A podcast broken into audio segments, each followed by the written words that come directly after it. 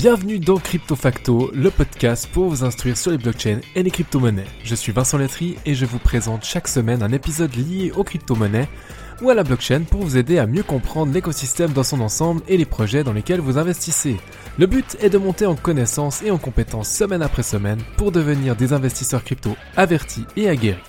Bien évidemment, je ne donne aucun conseil en investissement, faites vos propres recherches et restez les seuls maîtres de votre argent.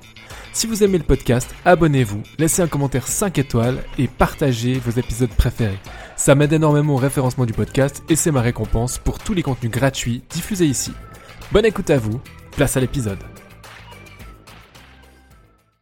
Bonjour, bonsoir à toutes et à tous et bienvenue dans ce dernier volet de ce nouveau format White Paper Express.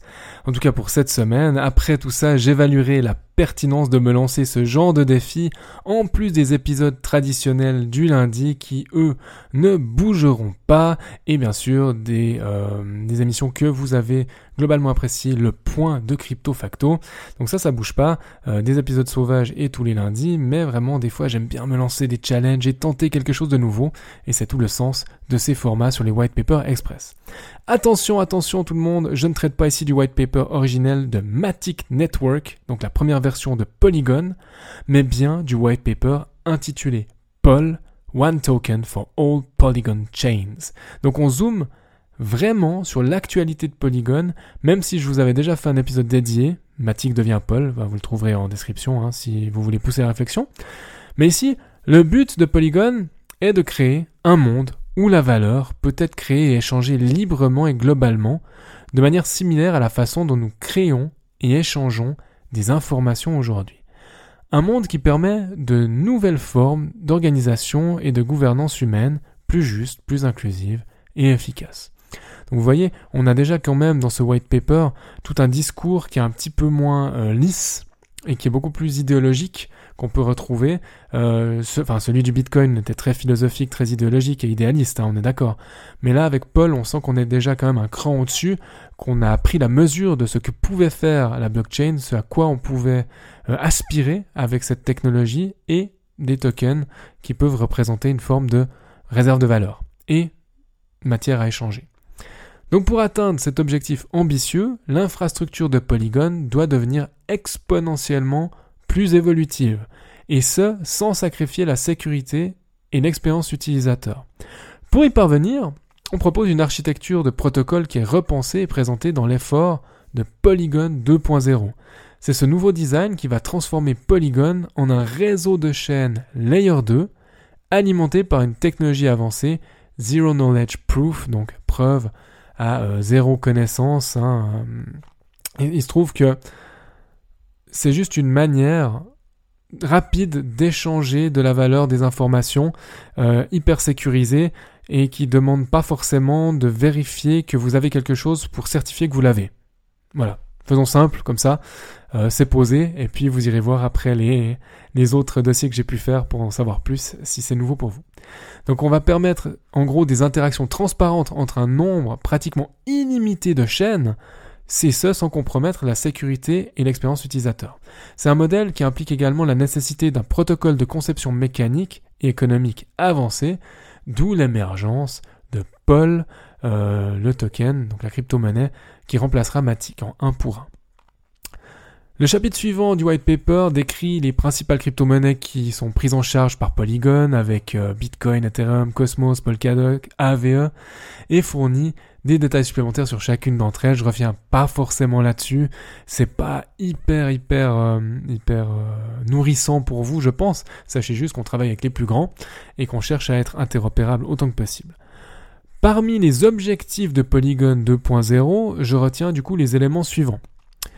On imagine que l'évolutivité illimitée du pôle devrait soutenir la croissance exponentielle de l'écosystème Polygon et l'éventuelle, mettons des guillemets, hyper blockchainisation du monde, parce que euh, c'est pas impossible que la folie des blockchains s'empare vraiment du monde dans sa globalité.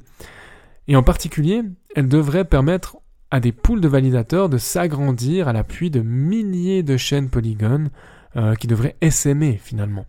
Le problème, c'est qu'en tant que réseau global en devenir, Polygon aura besoin d'un support économique continu pour son développement et sa croissance. et c'est là que Paul devrait aider à établir un mécanisme de financement autosuffisant pour ses activités, qui doit être encadré par la communauté de Polygon, bien sûr, hein, sinon ça marche pas.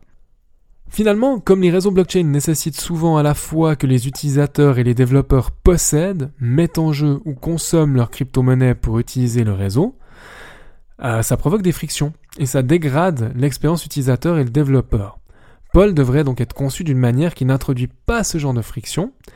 Et en ce qui concerne l'émission du token natif, l'offre initiale de Paul est de 10 milliards de jetons et doit être dédiée à la migration, c'est-à-dire à, l'échange de jetons de Matic en Paul. Puisque Matic prévoyait 10 milliards, Paul devrait contenir 10 milliards. Par contre, après, ce sera un légèrement inflationniste. C'est le petit défaut de la migration vers Paul, mais euh, il y a plein de contreparties. Franchement, allez écouter mon, mon dossier sur, euh, sur Paul. Je pense que vous allez comprendre deux, trois trucs.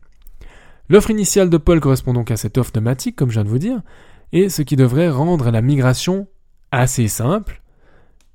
Et ensuite, l'émission de Paul est effectuée à un taux prédéfini pour deux objectifs. D'une part, récompenser les validateurs et d'autre part, supporter l'écosystème. La logique derrière cette émission et ces taux est que l'écosystème Polygon et Web3 aura besoin de temps pour arriver à maturité et être adopté par le grand public.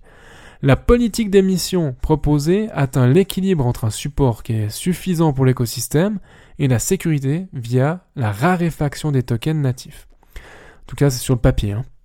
Et la politique d'émission proposée a également un haut degré de prévisibilité, ce qui offre un sentiment de fiabilité. Eh ben, ça c'est quand même tout ce qu'on demande. Hein. Dans l'avant-dernier chapitre, on décrit le fonctionnement de la plateforme de staking sur Polygon qui fournit un moyen pour les détenteurs de jetons POL de devenir des validateurs de blocs sur le réseau. Il explique comment la plateforme de staking fonctionne avec les avantages de devenir un validateur sur Polygon. Donc on est ici dans du classique proof of stake, j'abrège, c'est du marketing pour vous convaincre de venir. On apprend également la création d'un trésor de guerre, et là c'est très important, donc la trésorerie de la communauté Polygon, qui sera gérée par une DAO, si vous ne savez pas ce que c'est, j'ai fait une capsule complète sur le sujet, ce sera en description. Et ce trésor de guerre euh, sera utilisé pour financer la maintenance et la croissance de la plateforme. Ce sera aussi utilisé pour soutenir les développeurs qui travaillent sur des projets de construction de l'écosystème Polygon. C'est assez normal.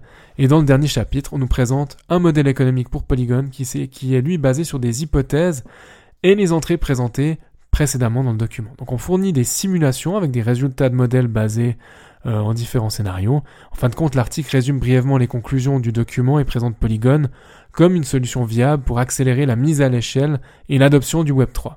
J'avais mis en évidence ces projections dans le dossier euh, qui est en description, donc je vous laisse y retourner en cas d'intérêt de votre part. Et on en a fini pour euh, ce White Paper Express sur Paul. J'espère que ça vous aura été utile et je vous retrouve la semaine prochaine avec un nouvel épisode de Crypto Facto. Prenez soin de vous et à bientôt. Ciao ciao. Merci infiniment d'avoir écouté cet épisode jusqu'au bout. Pour poursuivre la discussion, vous pouvez me retrouver sur LinkedIn, le lien sera en description. Je ne le répète jamais assez, partagez votre avis sur cet épisode dans les commentaires sur Apple Podcasts, laissez-moi une note maximale, ça m'aide beaucoup au référencement du podcast. Et en attendant de vous retrouver pour un nouvel épisode de Crypto Facto, prenez soin de vous et à bientôt.